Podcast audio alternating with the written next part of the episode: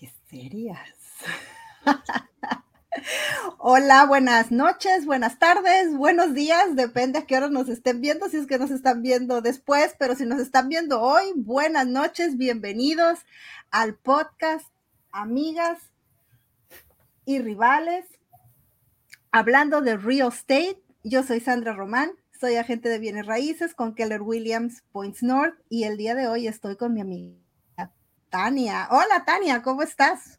Hola Sandrita, ¿cómo estás? Hola a todos, mi nombre es Tania, soy agente de bienes raíces con Daniel Gill Sotheby's International aquí en Bayshore, Long Island y como siempre les damos la bienvenida a nuestro podcast Amigas y Rivales y estoy súper encantada por el tema que vamos a presentar hoy, que es, yo creo que es súper, súper interesante para toda nuestra comunidad hispana particularmente.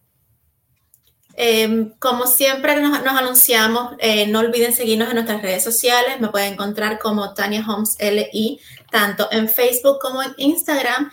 Y Sandrita. Bueno, acuérdense que estamos en vivo en el canal de Facebook de Tania. Estamos en vivo en mi canal de Facebook, en mi canal de YouTube. Si me están viendo en YouTube, acuérdense de suscribirse a mi canal, denle like denle clic a la campanita que ahorita la traigo perdida. Ah, no, ya encontré mi campanita. Clic a la campanita. denle like, déjenme sus comentarios, cualquier cosa que ustedes quieran eh, saber o que tengan alguna pregunta, déjenos sus comentarios.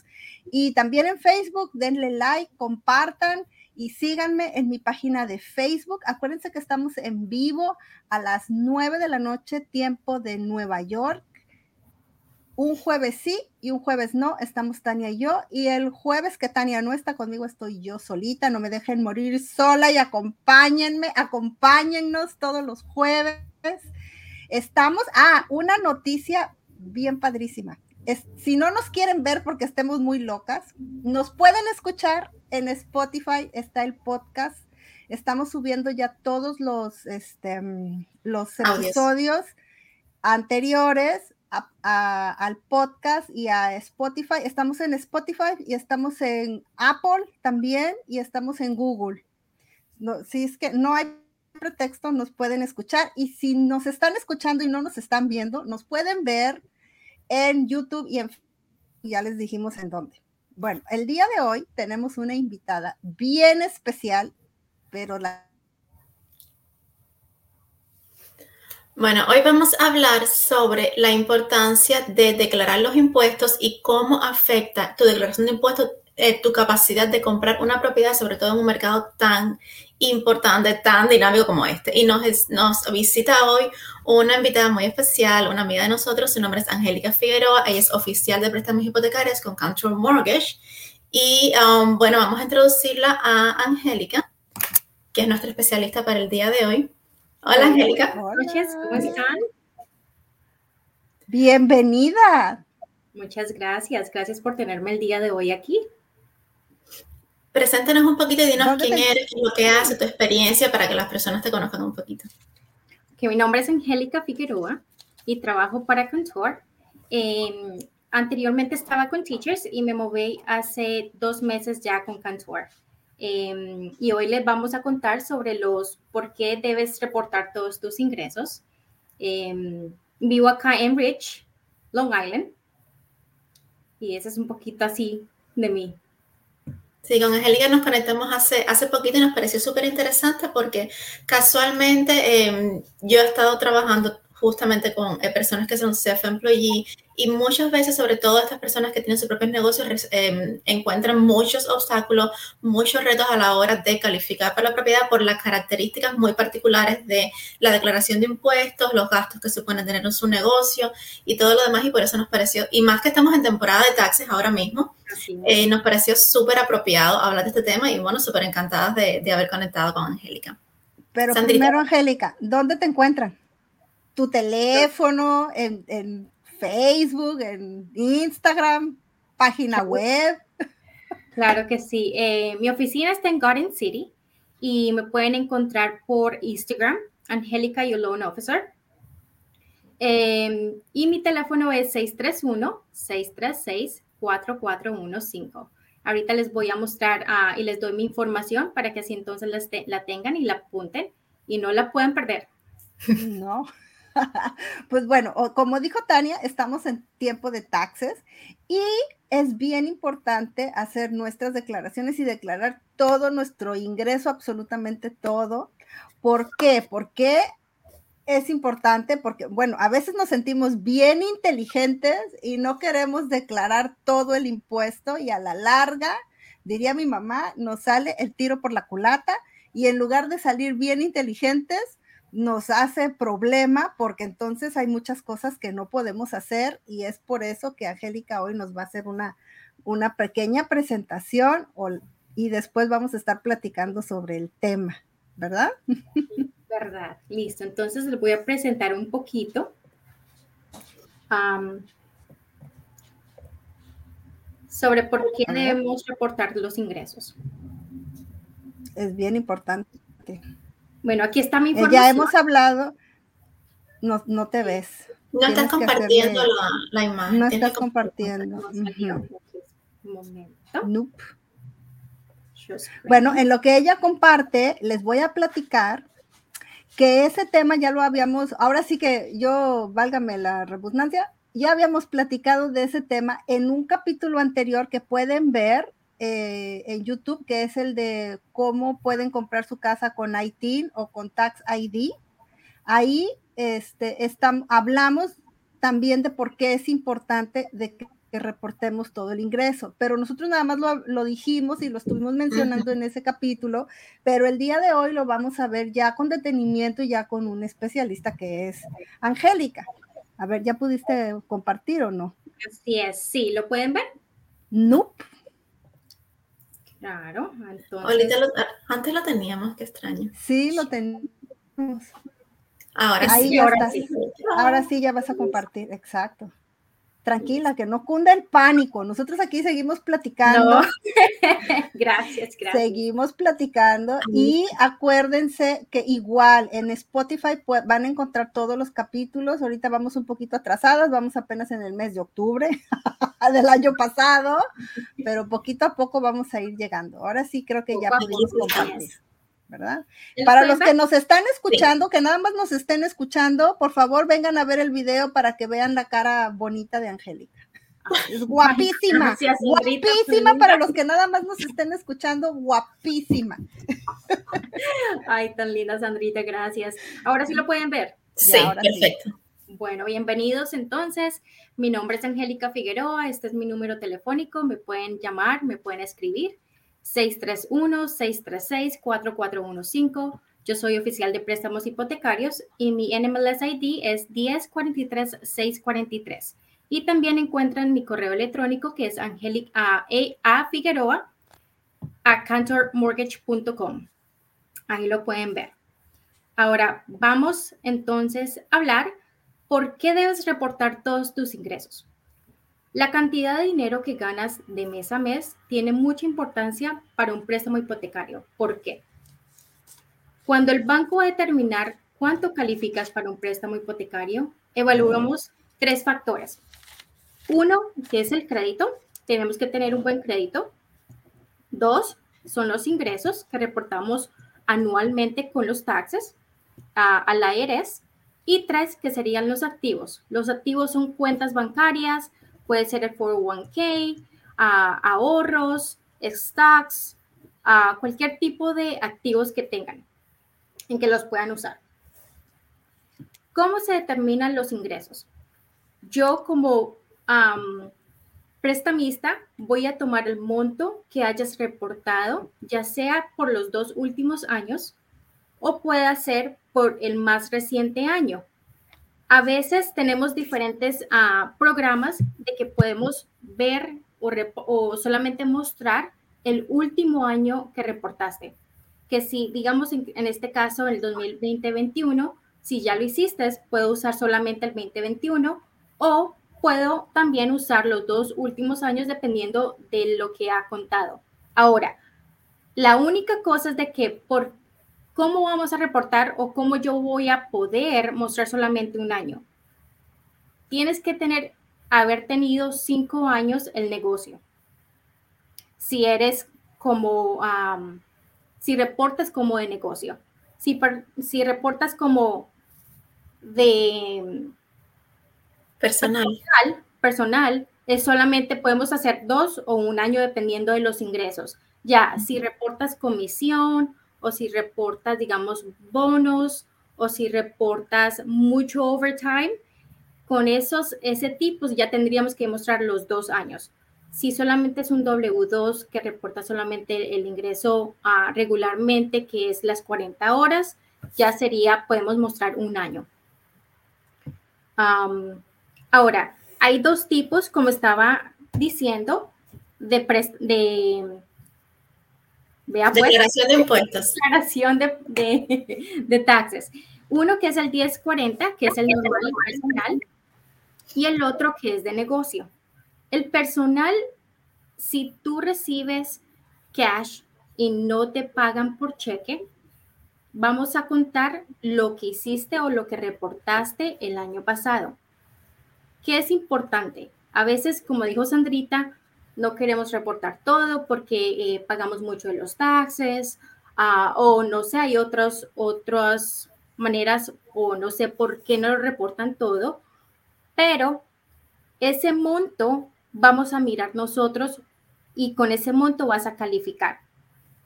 Si tú reportas, digamos, 30 mil dólares al año, eso lo vamos a dividir por 12 para así saber cuánto haces mensualmente.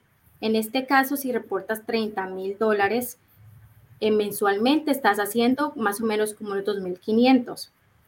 A esos 2.500, para poder sacar una casa, comprar una casa, vamos a contar el 45% o si es un FHA, podemos ir hasta el 55% de, de los 2.500 que has hecho mensualmente.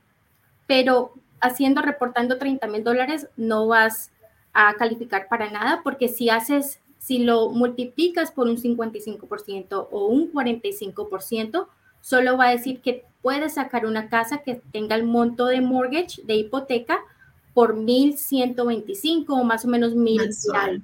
mensual.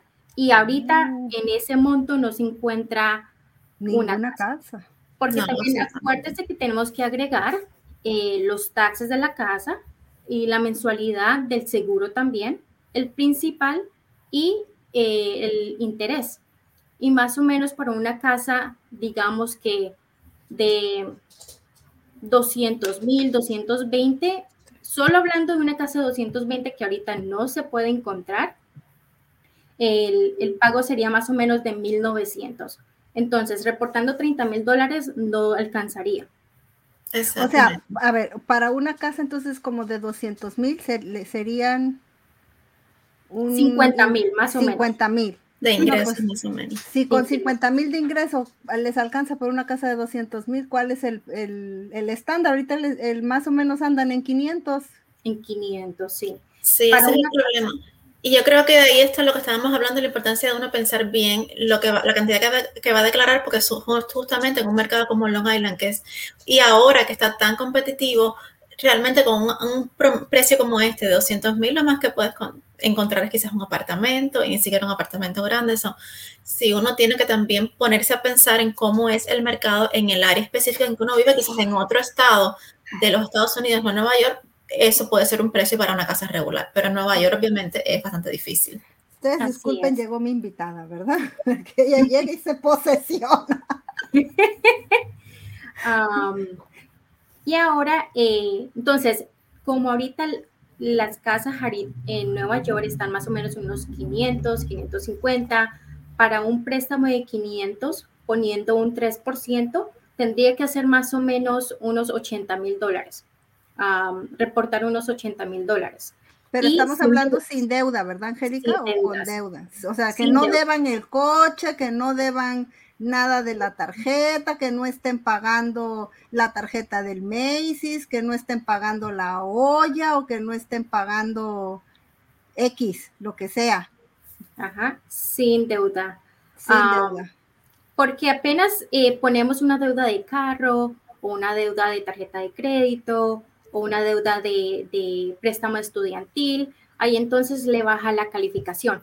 Puede ser de que entonces en vez de calificar para los 500 mil, ya pues va a bajar y puede calificar para tal vez 480 o 450, dependiendo de la deuda. Va bajando la calificación. Estamos hablando de ingreso neto. neto. Sigue. sí, no te preocupes. Estamos hablando en este caso de ingreso neto, ¿verdad? Correcto. Bueno, ok. Neto. Ahora, como estábamos explicando que em, hay los dos tipos de impuestos, que es el personal que expliqué y el otro que es de negocio. Las personas que reportan los taxes de negocio, hay muchas personas que deducen todo, todo, todo, todo, todo, todo. Entonces, ¿qué es una, una deducción? Una deducción es cuando reduces tus ingresos con gastos como uniformes, comida, viajes, donaciones, el pago de los empleados que tenga. Hay muchos tipos de deducciones. Entonces, ¿qué hace esto? Esto hace de que si usted, digamos que reporta 100 mil dólares y deduce reportando el, pago de las, de las personas que trabajan con usted, donaciones, viajes, comida si sale con, con, sus empleados o cualquier persona que usted vaya a, a tener una, una cita de negocio, va a tener, eso va a deducir tus ingresos. Entonces, si digamos en caso tal que usted reclame o ponga o reporte los 100 mil y deduzca más o menos 50 mil en todos sus gastos, entonces el monto que el, el, banco va a ver es después de lo que dedució. Entonces serían solamente 50 mil. El caso que estoy dando aquí en, en mi show es, por ejemplo, si la persona reporta 50 mil y redujo 30 mil, el total de ingreso que se encontraría serían solamente 20 mil y con 20 mil no, no compra una casa. Correcto. Y a veces, a veces quieren reducir todo y entonces pues el ingreso les queda en cero. ¿Qué pueden comprar? Pues nada. Nada. Sí, pero no con eso, o sea, nosotros, por ejemplo, como realtors, que nosotros ganamos básicamente cash y llenamos una forma 1099, eso es, lo, es básicamente el mismo sistema que un eh, self-employee. en mi caso, igual, yo declaro una serie de deducciones que tienen que ver con viaje de carro, con gasolina, con marketing, con um, si tengo, si hago un programa de, de capacitación o certificaciones, todos esos gastos yo se los cargo obviamente a mis ingresos.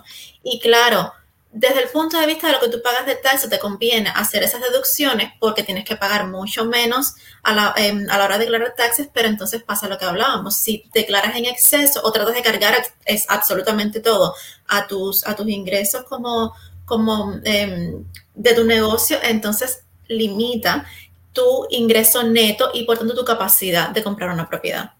Entonces uno tiene que tener cierto balance a la hora de cuáles son los gastos que realmente son directamente vinculados al negocio que uno tiene que declarar en los impuestos. Es que realmente te reduce la posibilidad de comprar muchas cosas. Casa, sí.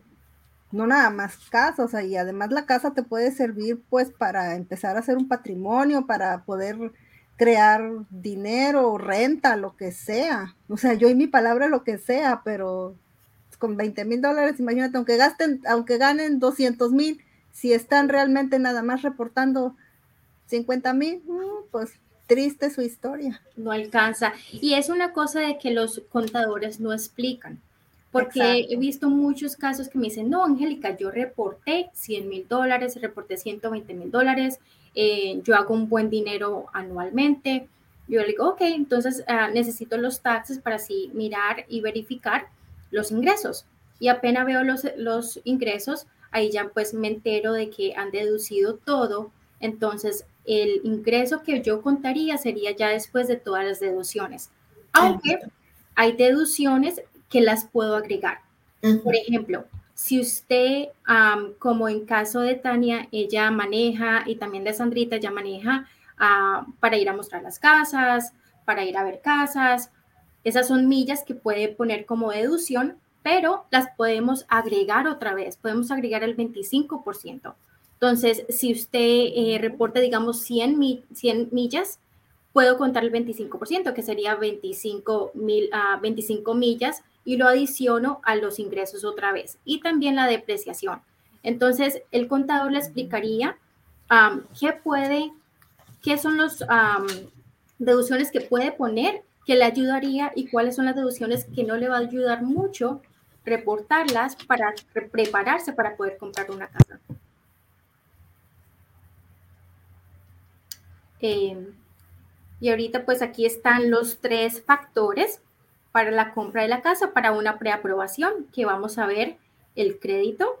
El crédito para un préstamo FHA necesita más o menos de, un, de 580 en adelante. Ahora, un convencional tiene que tener un crédito de 660 en adelante. Y el crédito, el puntaje eh, va a determinar el interés, la tasa de interés. Entre más, entre mejor está, mejor el interés sería. Exactamente. A mí siempre me gusta explicarle a las personas que el, el, el, interés es, aunque hay un promedio de cómo están los intereses y todo, el interés es particular de cada caso y es directamente proporcional a tu riesgo, al riesgo que tú representas como comprador. Por tanto, una persona que tiene un crédito más bajo dice que no tiene un buen, em, un buen comportamiento financiero y por tanto es más riesgoso para el banco y por tanto sus intereses tienen que ser un poquito más altos que una persona que a lo mejor tiene un, em, un crédito un poco más alto. Así es. Y los activos ya que son donde tiene el dinero para pagar la cuota inicial y también los costos de cierre que puede usar como cuenta de ahorro, de chequera, el 401k del trabajo o algunos ahorros que estén invirtiendo también los puede usar. yo sé que han escuchado muchas veces o tal vez no han escuchado el DTI, DTI, que es el DTI. ¿Qué es? Es la relación de ingreso y la deuda. Entonces, ¿Cómo sabemos si califica o no? El DTA tiene que ser más o menos un 45%, como les había explicado, que sería un convencional, o un 50, hasta un 55 si es un FHA. Vamos a subir, se va a asumir el monto mensual de hipoteca y el monto de las deudas mensuales. Así nos va a decir más o menos qué sería el monto total de tus deudas y lo vamos a dividir por el ingreso bruto mensual. Y ahí entonces... Por el bruto, no por el neto. Así es. ahí nos va a dar la relación de ingreso y deuda. Okay. también tenemos que tener en cuenta que pues no solamente va a ser el pago mensual de la hipoteca, tiene que tener en cuenta que va a pagar el gas, el aceite, si es la casa de aceite, la luz, la energía, la luz, la energía, lo mismo, el agua, la comida. Y todo lo que está relacionado directamente con la vivienda. Así es. Ah, y mucha gente pues dice, no, no, yo califico, pero no han contado también las otras deudas que tienen que eh, tener en cuenta, que se van a ocurrir apenas mensualmente va a tener cuando compre la casa. Y bueno, y el DTI, eh, ¿qué significa? O sea, si va a, si tengo 65, ¿Califico o no califico? No califica, tiene que estar a 55 más o menos. entre, entre, menor sea mi DTI, estoy mejor. Claro, porque quiere decir que tienes menos, cantidad de deudas con relación a tus, a tus ingresos. Ah. Así es. Así es. A mí explíquenme cómo si porque eso más o menos, eso más o menos, eso más o menos le dice al banco cuál es tu capacidad de eh, de comprar casa, cuánto tú puedes destinar mensualmente por concepto de vivienda. Y eso es lo que tiene que ser un, un, por ciento racional porque uno tiene otro tipo de gastos de vida, por supuesto. Tengo que, tengo que, tengo que tener poquita deuda, no puedo estar tan encharcada. Si estoy al 70%, pues el banco va a decir, esta mujer no puede pagar. Así Exactamente. Es. es un riesgo para el banco que no lo va a tomar. Sí, porque he visto a veces que ponen este, ciertos eh, bancos ponen en sus eh, información en los web pages y ponen DTI del 55% o algo así. Yo dije, ay, DTI, pues quién sabe. ¿Qué es eso? Sí, Ajá. sí mucha gente, pues igual que yo, puede ver y dice, quién sabe qué es eso. Claro, y el convencional es mucho más estricto, por lo tanto el porcentaje es, más, es un poco menor. El FHA que da ciertas flexibilidades para primeros compradores te da un porcentaje un poco más alto. Un poquito más alto. Así es.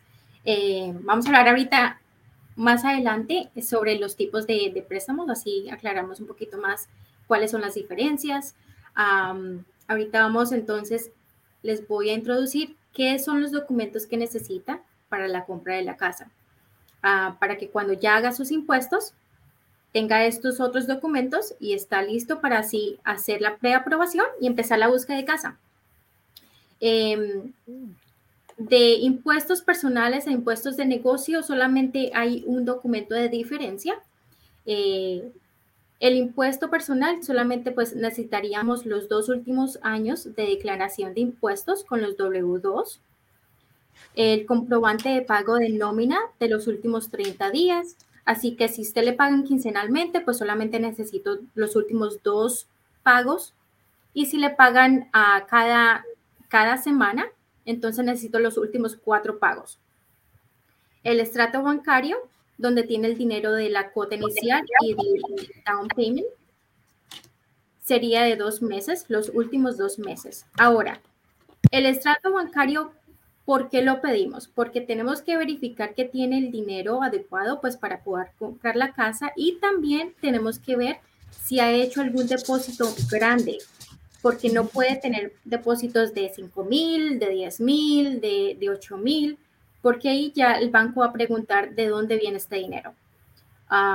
entonces ahí ya tendríamos que pedir la explicación y si pues obviamente fue una transferencia ah, de un bono que le dieron del trabajo o vendió un carro, entonces ahí ya tiene la explicación, pero si es un dinero que lo depositó de la nada, eh, es, tenemos que ver la explicación. Ahí es cuando ah. hablábamos que no podíamos tener el dinero fuera del banco. Así es, también. Porque eh, sí, personas... No, síguele, Angélica, yo ya te interrumpí. No, no, dime, Santita. No, no, no, porque yo tengo la historia, yo y mi historia de que es que yo quedé impactada porque un día me habló una señora y me dijo, es que tengo 60 mil dólares en efectivo. Y yo le dije, ¿y dónde los tienes, señora?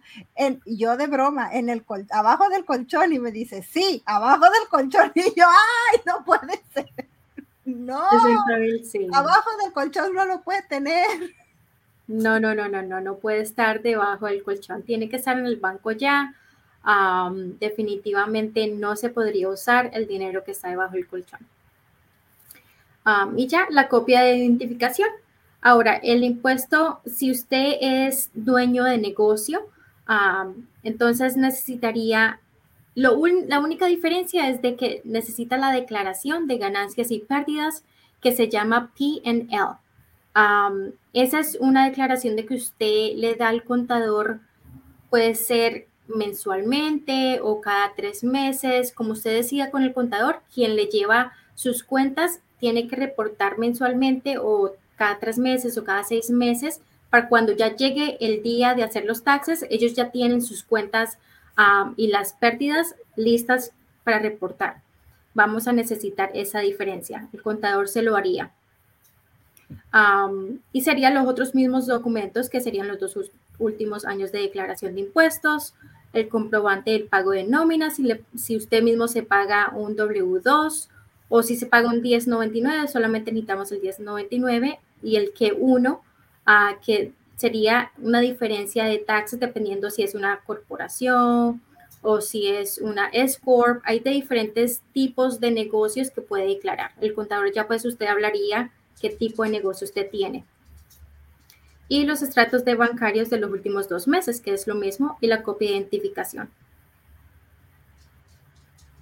Bueno, ahora entonces eh, hablemos. Mira, un segundito, tenemos una pregunta que está um, Dolores ahí con nosotros, que ella es um, también miembro del grupo de, de Jairo, donde Sandra y nos conocimos, nosotros hacemos networking juntas y todo eso. Ella está aquí con nosotros. Lolita, saludos Lolita, paisana. Sí, mexicana como Sandrita. Mexicana. ella nos pregunta, ¿qué recomienda para la preaprobación? ¿Poner los ingresos de los dos en el caso de matrimonio o solo una persona? dependiendo. Ahora, vamos a ver si, si una persona hace lo suficiente, entonces podemos mostrar solamente una persona. Si una persona solamente hace 25 y la otra hace 35, entonces ponemos los dos para que así puedan calificar un poquito para más. Exactamente. Y depende de la estrategia de, de comprar de cada uno. Si estás comprando solo, si tienes un matrimonio o si tienes tu hijo, a lo mejor tiene sentido, también depende de lo que estén planificando, ¿sabes? Desde el punto de vista de la vida de, de ellos y todos. Si te caigo algo el marido, no lo pongas, ponte tú sola.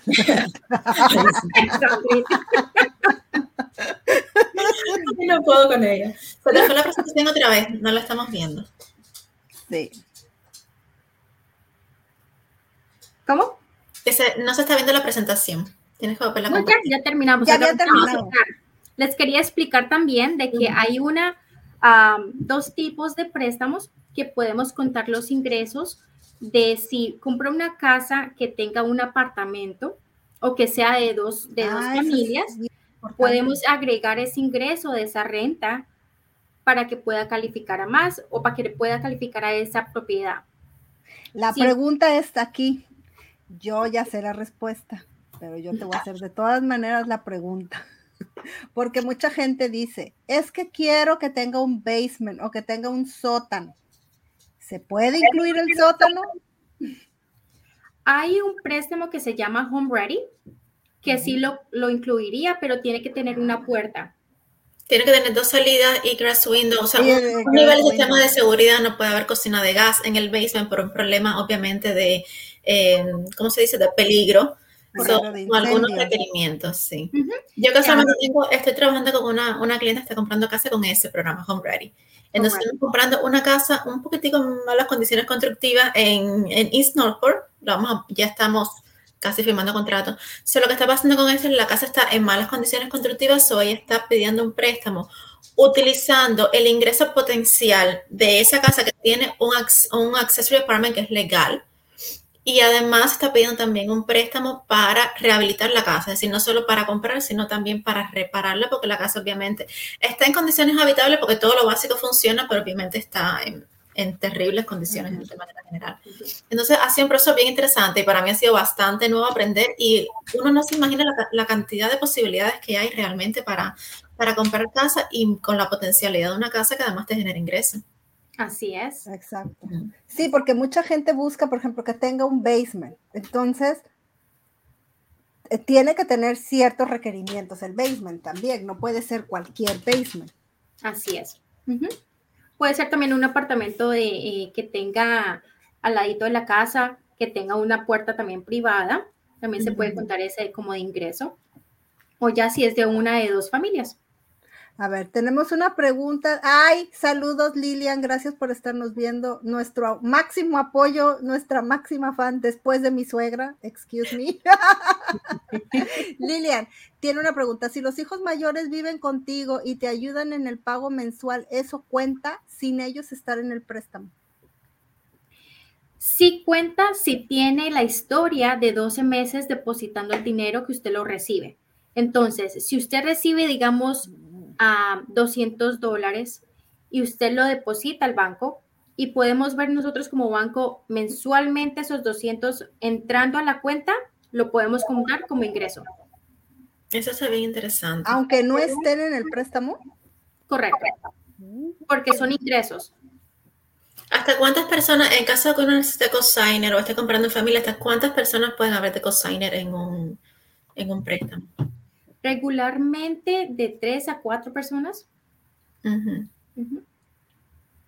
Explícanos un poquito la diferencia entre, porque ya hablamos de estos programas de Home Ready y la posibilidad de una propiedad con, eh, con, ingresos, pero explícanos un poquito la diferencia del FHA con el convencional, porque uno a veces lo dice y uno asume que todo el mundo sabe lo que significa, pero realmente las personas que no están en el industria no lo saben.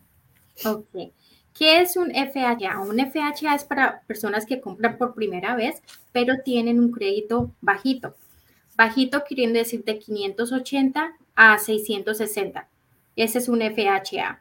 Y el convencional tiene que tener el crédito de, 660 en adelante. Ahora, la diferencia es de que también el pago de, el monto de pago del, del PMI, que es el Private Mortgage Insurance. Ajá, el seguro privado de hipoteca. examen? Sí, ajá. a veces uno, incluso para alguien como yo, que mi lengua eh, materna es el español, yo aprendí inglés aquí en Estados Unidos, pero aún así no se aprende los ciertos términos en inglés y después tú no sabes exactamente cómo tú los explicas en español. Sí, después les platico una historia que me pasó así de preguntas. Bueno, eh, continuamos. El seguro privado de hipoteca es diferente. Si coge un préstamo de BFHA y pone un 3.5%, que es el mínimo, el mínimo requerido, ese seguro va a durar por el resto del préstamo, que sería por 30 años. Y eso regularmente es un, pago de 200, 250, dependiendo del valor de la casa. Pero es el monto, va a pagarlo por el, resto del préstamo. Ahora, el convencional, si usted pone un 3%, porque ese es el mínimo, puede poner un 3%. Mucha gente no, no sabe que puede poner un 3%. Regularmente dicen, no, un 5%, puede poner un 3%. Tienes que tener un cierto eh, crédito, ¿verdad? Para, de 660 para arriba. Para poner 3%, yo tenía la idea de que para que te dejaran hacer 3% tienes que tener un interés más alto o más. son ideas mías, no sé. De 660 para arriba. Ok. Eh, y la diferencia es de que si pone un 3% o 5%, va a durar solamente hasta que llegue el, el equity, el capital de la casa, hasta 78% se quite a solo. Si, eh, si usted, digamos que en tres años evalúe la casa y ya está al 20% de capital, usted ordena un appraisal y se lo quitan. Le quitan ese monto de, de pago de seguro privado de casa. Ese sí se lo van a quitar, el convencional. El FHA, FHA no lo quitan hasta que usted pague la casa o refinance. La única forma del FHA que lo quiten es si pone un 10%, se lo quitan al, año 11. Duraría con el, con el seguro privado por 11 años. Sí, claro, pero la mayoría de las personas usan la ventaja de poner un down payment bajo con FHA. Sí. Pero como les acuerdo, el convencional puede poner un 3%. Ahora, Angélica, hablando de down payment, ¿qué es mejor? ¿Poquito o mucho? Dependiendo, o sea, si pone lo que más, obviamente es el capital suyo. Si usted pone más, el pago le queda mejor, más barato. Claro, porque es menor la deuda. La, es menor la deuda. La deuda que tienes con el banco. Y, y entre otras cosas, también un mercado como este, que hay tanta competencia, poniendo a una persona que tiene una preaprobación con un mayor down payment, también tu oferta luce un poco más fuerte, más atractiva para los, para los vendedores de la casa. Porque eso le entenderá que tienes más dinero para poner em, para comprar la casa, ya sea por down payment, además un gasto de cierre. O sea, eso da un poquito más de, no siempre es necesariamente así, porque hay personas que simplemente son primeros compradores y están tomando ventaja de la posibilidad de comprar con un más bajo, pero desde el punto de vista del vendedor de la casa, una persona que viene con 10% o con 20% de down payment da la idea de que tiene mejores condiciones financieras, y dinero. parece más atractiva o más fuerte a los ojos del, del vendedor. Entonces, alguna, eso es una ventaja un poco más subjetiva, pero es una contraventaja. Así es. Eh, y también, eh, bueno, hace unos años se usaba mucho el sales concession. ¿Nos puede explicar alguna de ustedes dos qué es el sales concession? Sales concession es cuando. mira, no expliques mucho porque lo podemos hacer otro, otro tema porque nos llevamos como 20 mil horas para los sales concession. Pero explica rapidito, Tania, te doy permiso. Básicamente, o sea, el, el concepto es que tú le, le pides a los dueños de la casa que pague parte de tu porcentaje de los gastos de cierre, pero no es realmente así. Es que tú vas a incluir los gastos de cierre dentro del monto de la deuda.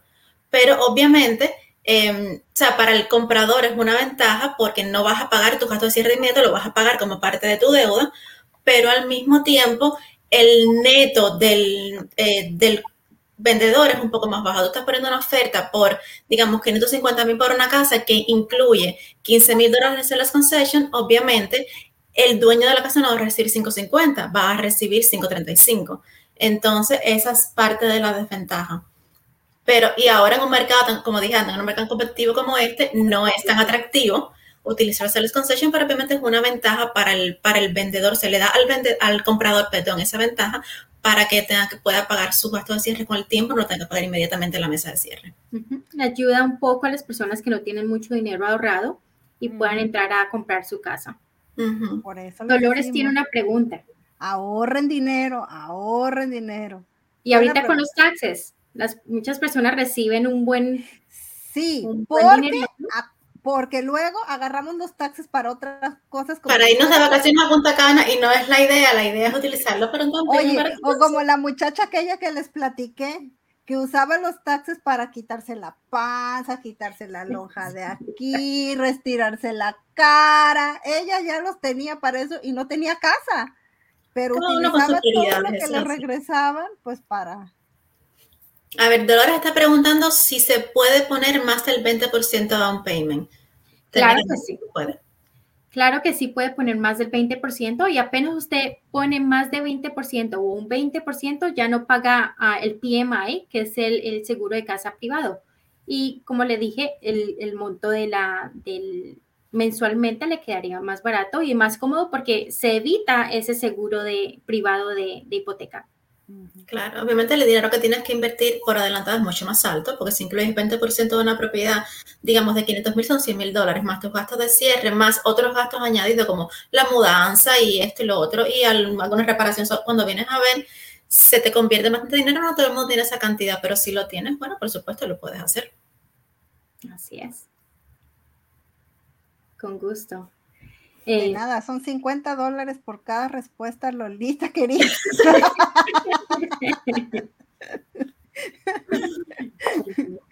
¿Algo más que se nos quede, Sandrita? Este sí.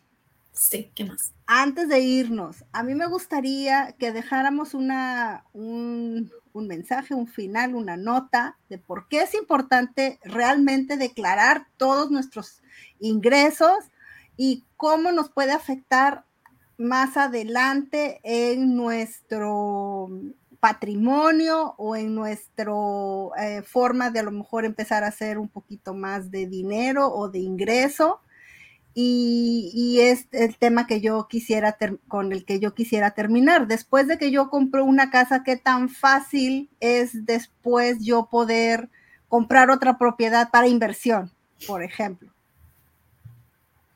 Eh, bueno, entonces, si digamos que usted ya compró la casa y quiere, la casa. Ajá, y quiere ahorita reportar los tasas para poder comprar la segunda casa. Es básicamente lo mismo, tiene que reportar lo que más pueda. Ahora, lo que, lo que hace, o sea, lo, lo real que hace, lo que hizo el año pasado.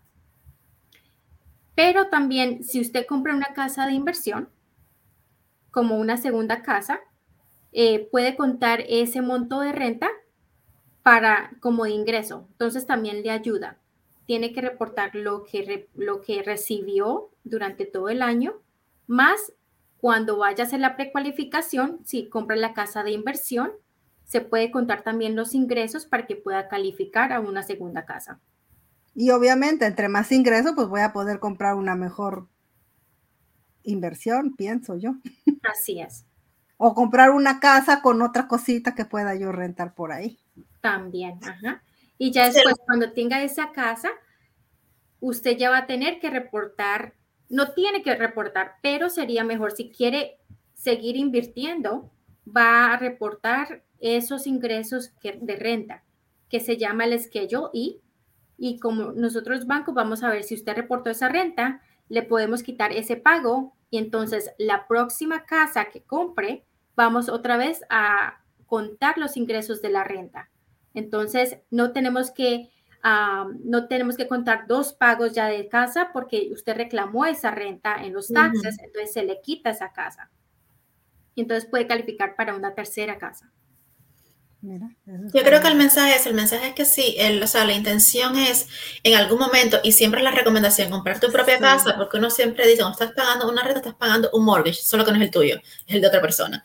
Entonces, si la intención tuya es comprar una propiedad, pues tienes que pensar esto con intencionalidad también. Yo les recomendaría cuando estén en el proceso de, si digamos, están ahora, no han hecho sus tesis todavía, están pensando en comprar una casa, se pueden poner en contacto con Angélica, incluso su contador puede ponerse en contacto con Angélica, pueden eh, hablar la situación de cada uno, los números y todas esas cosas, y entonces siempre uno lo, los ayuda, les da el mejor consejo posible, pero sí, la idea es que traten de prepararse de la mejor manera con anticipación para comprar su propiedad y declarar realmente lo que ustedes ganan para que puedan demostrarle al banco cuánto ustedes ganan y cuánto son capaces realmente de pagar por concepto de, casa. Esa, ese yo creo que es el mensaje final. Así es. Hay un dicho que, que escuché em, por ahí, dice que usted no puede mostrarle al banco que es rico y mostrarle al IRS que eres pobre, porque puedes tener mucho dinero en el banco, pero si no reportas nada, entonces no tiene, o sea, no, no, no está correcto, porque ninguno de los dos está bien. Exactamente. Angélica, antes de irnos, ¿en dónde te encuentran? Nuevamente. Me pueden encontrar al teléfono 631-636-4415. Ah, me pueden escribir, me pueden llamar, siempre estoy lista para contestarles y ayudarles durante todo el proceso. Me pueden también encontrar en Instagram. Mi nombre ahí en Instagram es Angélica, una guiana abajo, Your Mortgage Loan Officer. Tal vez Sandrita lo puede. Eh, lo voy a poner en la cajita de descripción. en la cajita de descripción. En todas las cajitas de descripción en Spotify y en todo. Porque estamos en Spotify, acuérdense.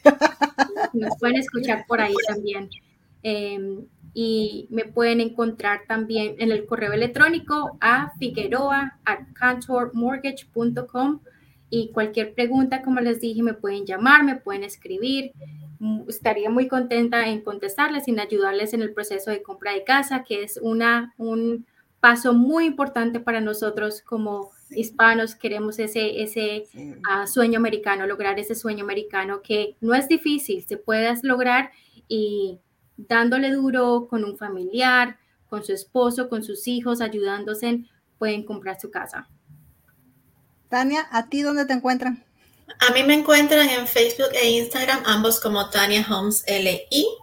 Oh, mi número de teléfono es 305, número de Miami, 305-783-9592. Y bueno, por supuesto, estamos aquí siempre los jueves alternos con Sandrita. Así que síganse sumando para hablar de diferentes temas cada semana. Y cualquier sugerencia de algún tema que ustedes quisieran escuchar en el futuro, pues nos pueden dejar saber y nosotros lo preparamos. Sí, por ahí tenemos un temita pendiente para Marielita. Sí, con Mariela. Marielita, ya vas a seguir, Marielita. No creas que se nos ha olvidado, Marielita. Muchas gracias por tenerme hoy aquí. Gracias, Liliana, muy buena invitada, hijo. Muchas gracias. Ya sabes. Acuérdense de que estamos. Ay, se me cayó mi audífono.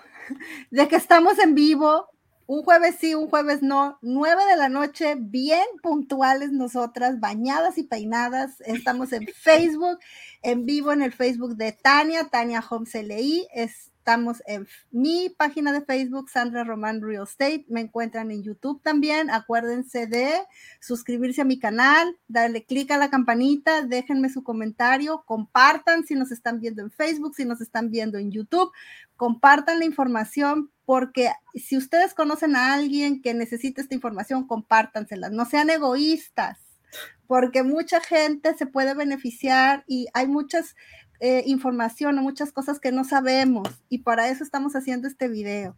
Se me olvidó algo rápido, rápido, rápido, rápido. El no QM. Hay un préstamo de que si los dueños de negocio o también puede ser si reporta personal y no reporta todo el dinero, pero si recibe mensualmente una cantidad grande, podemos, eh, no es un préstamo em, regular, es un préstamo de inversionista que puede prestarle a usted, puede mostrar los, los últimos 12 meses mostrando que usted tiene ingresos grandes y puede calificar para poder comprar una casa. Así que si no ha reportado lo suficiente y no califica, uh, puede tomar ese tipo de préstamo. La diferencia es de que el interés obviamente va a ser un poquito más grande por el riesgo. Pero es interesante porque son alternativas, por supuesto. Y después si compras una casa en esa modalidad donde el interés es más alto, en unos años refinancias la casa y puede, cuando tengas mejores condiciones financieras y puedes bajar tus intereses, por supuesto. así que hay muchas opciones. Puede comprar la casa, no es un obstáculo. Hay muchas, muchas maneras de que se puede ayudar. Pero compartan la información. Yo vuelvo a lo mismo, compartan la información, no sean egoístas porque a veces nos quedamos con esa información y puede haber un tío, un vecino, un pariente, el amigo del amigo, con el que ustedes lo puedan compartir. Estamos, acuérdense que estamos en YouTube, estamos en Facebook, ya les dije en qué YouTube y en qué Facebook, pero se los vuelvo a repetir. Estamos como Tania Holmes LI, Sandra Roman Real Estate en Facebook y en YouTube. Ahora también nos pueden encontrar en Google Podcast, nos pueden encontrar en Apple Podcast y nos pueden encontrar en Spotify. Si no nos quieren ver, y o no nos pueden ver y nada más nos quieren escuchar, nos pueden escuchar en Spotify también, en Apple y en Google. Búsquennos como amigas y rivales hablando de real estate. Y si no, déjenme un mensaje y yo les mando la liga para que nos vayan escuchando. Nos dio mucho gusto tener a Angélica el día de hoy. Una información buenísima. Vamos a tener que volver a traer a esta invitada. Muchas gracias, muchas gracias. Éxito total.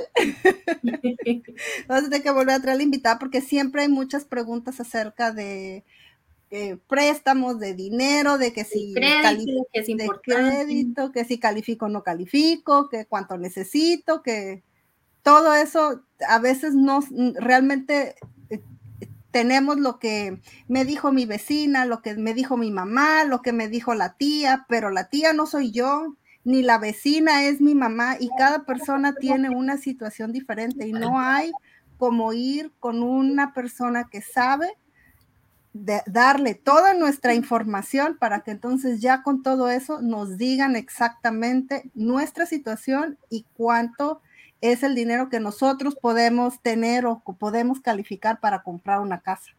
Porque no es lo mismo Tania que Angélica no gastan lo mismo. A, lo mejor Tania compra muchos zapatos y Angélica no compra nada y entonces ya ahí estuvo el problema. Nos despedimos, nos vemos la próxima vez y muchas gracias por estar escuchando nuestro bla bla bla cada, semana. Adiós. Chao. gracias. Gracias. Adiós. Y bye bye.